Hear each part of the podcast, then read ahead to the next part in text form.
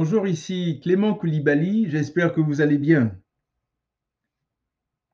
Quelle est la plus grande chose dans le monde?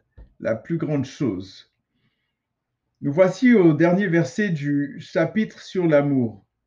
Heureux d'avoir partagé cette aventure avec vous.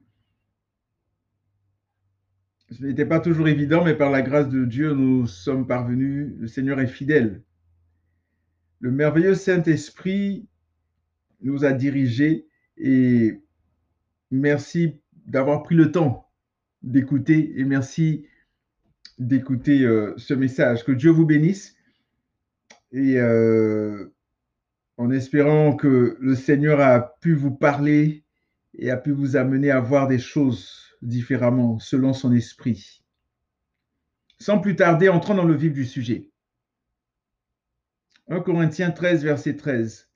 Maintenant donc, ces trois choses demeurent, la foi, l'espérance, l'amour, mais la plus grande des trois, c'est l'amour. La plus grande des trois, c'est l'amour. Si on parle de choses qui demeurent, cela signifie bien entendu qu'il y en a qui ne demeurent pas. Il s'agit effectivement des langues, des prophéties et de la connaissance qui cesseront. On avait vu en Corinthiens 13, 8 les prophéties prendront fin, les langues cesseront, la connaissance disparaîtra. La foi, l'espérance et l'amour, ces trois éléments qui demeureront, sont la clé de voûte de la vie chrétienne. Voyons cela un peu plus en détail. La foi. Or, sans la foi, il est impossible de lui être agréable, car il faut que celui qui s'approche de Dieu croit que Dieu existe et qu'il est le rémunérateur de ceux qui le cherchent. Hébreu 11, 6. C'est la foi que nous avons, c'est la foi qui nous permet, vous savez, de plaire à Dieu, de lui être agréable. Sans la foi, il n'y a tout simplement pas de vie chrétienne. C'est par la foi que nous reconnaissons que le monde a été formé par la parole de Dieu, en sorte que ce qu'on voit n'a pas été fait de choses visibles. Hébreu 11, 3. C'est par la foi que je crois que Dieu, par amour pour toute l'humanité, a envoyé son Fils unique, Jésus-Christ, sur la terre, qui est mort et ressuscité, qui est assis à la droite du Père. C'est par la foi que je crois que le monde a été créé en six jours et que le septième jour, Dieu s'est reposé. C'est par la foi que je crois que Jonas a été dans le ventre du poisson pendant trois jours. C'est par la foi que je crois que Jésus a réellement marché sur l'eau. C'est par la foi que je crois que l'homme ne descend pas du singe, mais qu'il a pour ancêtre Adam et Ève. C'est par la foi que je crois que Dieu guérit les malades et qu'il ressuscite les morts encore aujourd'hui. Dans la foi, il y a une dimension d'espérance. On le voit dans ce qu'on a l'habitude d'appeler la définition de la foi. Or, la foi est une ferme assurance des choses qu'on espère, une démonstration de celles qu'on ne voit pas. Hébreu 11, 1. Et ce qui est intéressant, c'est que tous les jours, d'une manière ou d'une autre, nous manifestons la foi. À titre d'exemple, quand vous vous asseyez sur une chaise ou quand vous vous couchez sur votre lit, vous ne vous demandez pas s'ils vont s'écraser sous votre poids. Quand vous prenez le métro, l'autobus, un taxi, un avion, vous ne vous demandez même pas si la personne qui conduit a son permis. Quand le médecin vous prescrit toutes sortes de médicaments, vous lui faites totalement confiance et vous ne prenez pas forcément le temps de lire la posologie. Vous vous fiez à la météo pour savoir quel temps il fera demain et vous vous préparez en conséquence. Peut-on demander à Dieu de nous donner la foi? Comme nous venons de le voir, nous avons déjà une certaine foi, une certaine mesure de foi. Par contre, il y a deux cas de figure dans la Bible. Le premier cas, dans le premier cas, on voit par exemple les disciples. Ils ont dit, Seigneur, augmente-nous la foi, en Luc 17, 5. Ils étaient donc conscients qu'ils avaient un certain degré de foi, mais ils n'avaient pas atteint son plein potentiel, si je peux m'exprimer ainsi. Donc on augmente quelque chose qui existe déjà, qui est là. Le deuxième cas, c'est lorsqu'un père amena son fils possédé tout d'abord aux disciples de Jésus, puis à Jésus lui-même. Après un échange avec Jésus, ce Père désespéré et souhaitant du plus profond de son être la délivrance de son Fils lança ce cri à Jésus. Je crois, viens au secours de mon incrédulité. Marc 9, 24. Vous voyez, même là, l'expression du Père peut sembler contradictoire. Il dit d'une part, je crois, mais juste après, viens au secours de mon incrédulité. C'est comme si, comme s'il y avait une lutte dans son esprit. C'est comme s'il disait, oui, je veux croire, je crois, mais au fond de moi, j'ai besoin de ton aide, ô Jésus. Aide-moi à croire totalement en toi. Cet homme est d'une transparence extraordinaire. Le sommes-nous aussi lorsque nous nous adressons à Dieu ou, est-ce que nous utilisons de belles formules creuses sans intérêt, sans aucune sincérité ni authenticité? Soyons vrais, honnêtes, sincères lorsque nous nous adressons au Seigneur. Nous n'avons rien à lui cacher. Il sait tout, absolument tout. Il connaît tout, il comprend tout. Ouvrons-lui tout simplement notre cœur et faisons-lui part de toutes nos préoccupations. C'est notre papa. Approchons-nous donc avec assurance du trône de la grâce afin d'obtenir miséricorde et de trouver grâce pour être secouru dans nos besoins. Hébreu 4, verset 16. Approchons-nous avec un cœur sincère dans la plénitude de la foi, les cœurs purifiés d'une mauvaise conscience et le corps lavé d'une eau pure. Hébreu 10, 22. Vous savez, la foi est comme un muscle. Je me suis rendu compte que plus je sortais pour évangéliser, moins j'avais de crainte pour aborder les inconnus. C'est en forgeant qu'on devient forgeron. Certains diront qu'on n'a pas besoin de demander la foi à Dieu et ils se basent sur ce passage, Romains 10, 17. Ainsi, la foi vient de ce qu'on entend et ce qu'on entend vient de la parole de Christ.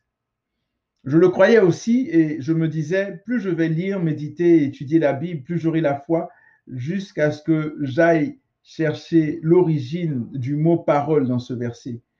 Je pensais qu'il s'agissait du mot logos, qui est la parole écrite, mais il s'agit plutôt du mot rima, qui est une parole émise par une voix que j'entends dans mon esprit avec mes oreilles spirituelles ou avec mes oreilles physiques. C'est le même mot qui est utilisé dans ce verset. Jésus répondit, il est écrit, l'homme ne vivra pas de pain seulement, mais de toute parole, de tout rima qui sort de la bouche de Dieu, de toute révélation qui sort de la bouche de Dieu. Cela ne veut absolument pas dire que méditer, lire et étudier la Bible ne donne pas la foi. Au contraire, mais il faut mettre les choses en perspective. Je pense qu'on peut tout demander à Dieu. Ne soyons pas orgueilleux. En Jean 16, 24, justement, le Seigneur Jésus a dit, Jusqu'à présent, vous n'avez rien demandé en mon nom. Demandez et vous recevrez afin que votre joie soit parfaite. Finalement, par rapport à la foi, Jésus est le consommateur de notre foi. En Hébreu 12, 1 et 2, nous lisons ceci. Nous donc aussi, puisque nous sommes environnés d'une si grande nuée de témoins, rejetons tout fardeau et le péché qui nous enveloppe si facilement, et courons avec persévérance dans la carrière qui nous est ouverte, ayant les regards sur Jésus, le chef et le consommateur de la foi, qui, en vue de la joie qui lui était réservée, a souffert la croix, méprisé l'ignominie et s'est assis à la droite du trône de Dieu. Comme disait un frère bien-aimé, il nous faut produire ce fruit qu'est la foi afin que Jésus le consomme. Il nous faut donc marcher par la foi et non par la vue, de Corinthiens 5, 7. Mais j'irai même plus loin en disant que le vrai sens du mot traduit par consommateur est celui qui rend parfait, qui rend complet, qui accomplit, qui achève. C'est pratiquement le même mot que Jésus a utilisé quand sur la croix il a dit tout est accompli, tétélestai, en Jean 19, 30. Donc collons-nous encore plus à Jésus afin d'expérimenter chaque jour par le Saint-Esprit une foi sans faille envers notre Père. Là, nous avons parlé de la foi. Parlons maintenant de l'espérance dans ces choses qui demeurent. Nous avons déjà parlé de l'espérance dans notre message intitulé euh, Quatre choses qui semblent difficiles. Je pourrais mettre le lien en dessous. Mais nous allons apporter quelques éléments supplémentaires. L'espérance est une attente confiante dans la réalisation d'une chose. Il ne s'agit pas d'un simple désir, mais d'une réelle attente, d'une expectative, d'une conviction que quelque chose va se passer. Et c'est même cette espérance qui va nous permettre de persévérer face à l'échec, face aux difficultés, face aux épreuves. À plusieurs reprises dans les psaumes, David déclare que l'Éternel est son espérance. On le voit par exemple dans le psaume 25, verset 21, psaume 39, verset 8 et psaume 40, verset 2. Qu'il en soit ainsi pour nous également. Mettons notre espérance, mettre pardon, notre espérance en l'Éternel nous apporte la bénédiction. En Jérémie 17, 7, ainsi ce qui est dit, béni soit l'homme qui fait confiance à l'Éternel et qui place son espérance en lui. Face au découragement, David nous a donné une clé. C'est de commander à notre âme d'espérer en l'Éternel. Oui, oui. Le psaume 42, verset 5. Pourquoi t'as battu mon âme et gémis-tu au-dedans de moi? Espère en Dieu, car je le louerai encore. Il est mon salut et mon Dieu.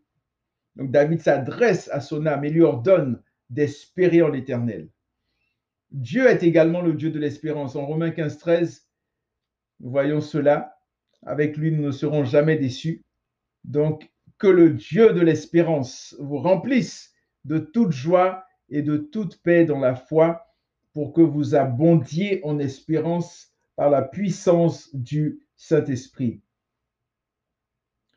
Et finalement, une des définitions du mot espérance en hébreu signifie corde, cordon. C'est le même mot qui a été utilisé lorsque les deux espions envoyés par Josué donnaient des directives à avant de la quitter. En Josué 2, 21, nous lisons, elle répondit, qu'il en soit selon vos paroles. Elle prit ainsi congé d'eux et ils s'en allèrent.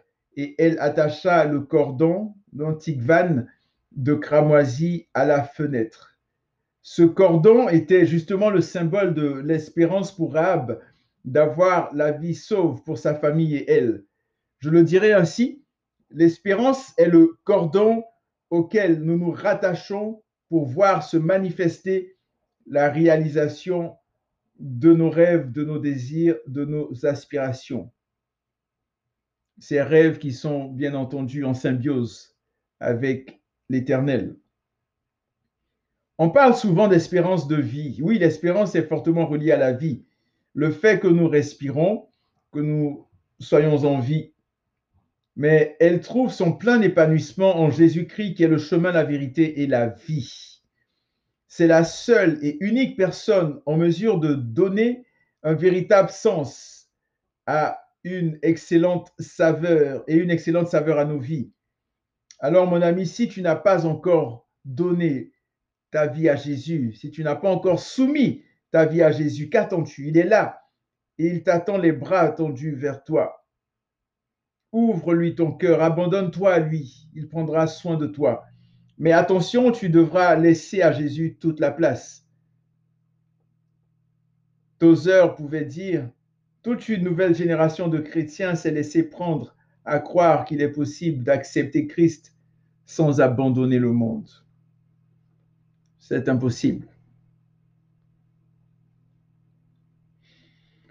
Les vrais chrétiens, ils ont un style de vie caractérisé par la pratique de la justice, de la sainteté, de la sanctification et de l'obéissance à la parole de Dieu.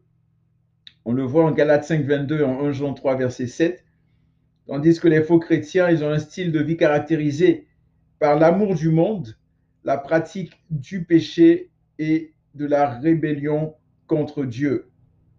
On le voit en Galates 5, 19 à 21 et en 1 Jean 3, 8 à 10.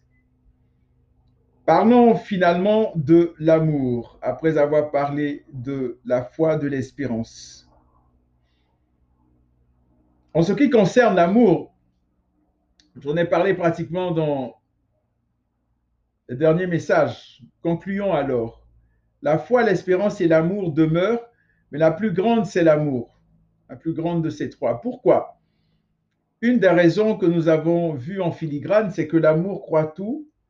Cela fait allusion à la foi.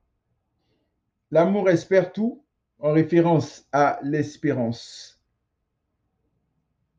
L'amour englobe donc ces deux concepts.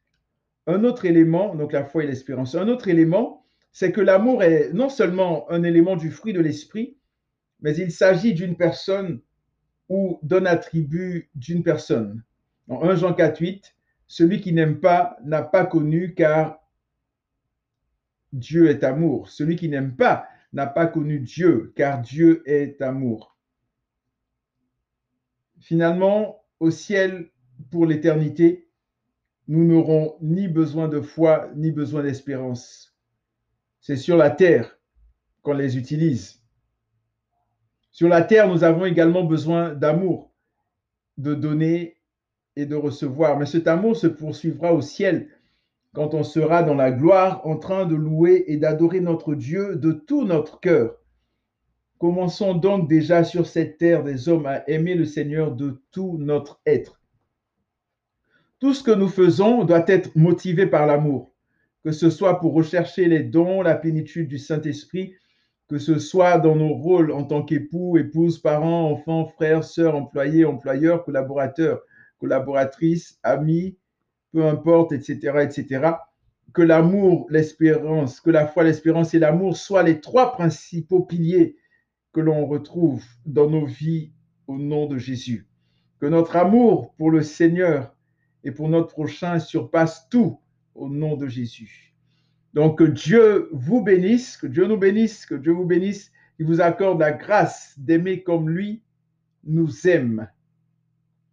En 1 Jean 4, 6, Dieu est amour, celui qui demeure dans l'amour demeure en Dieu et Dieu demeure en lui.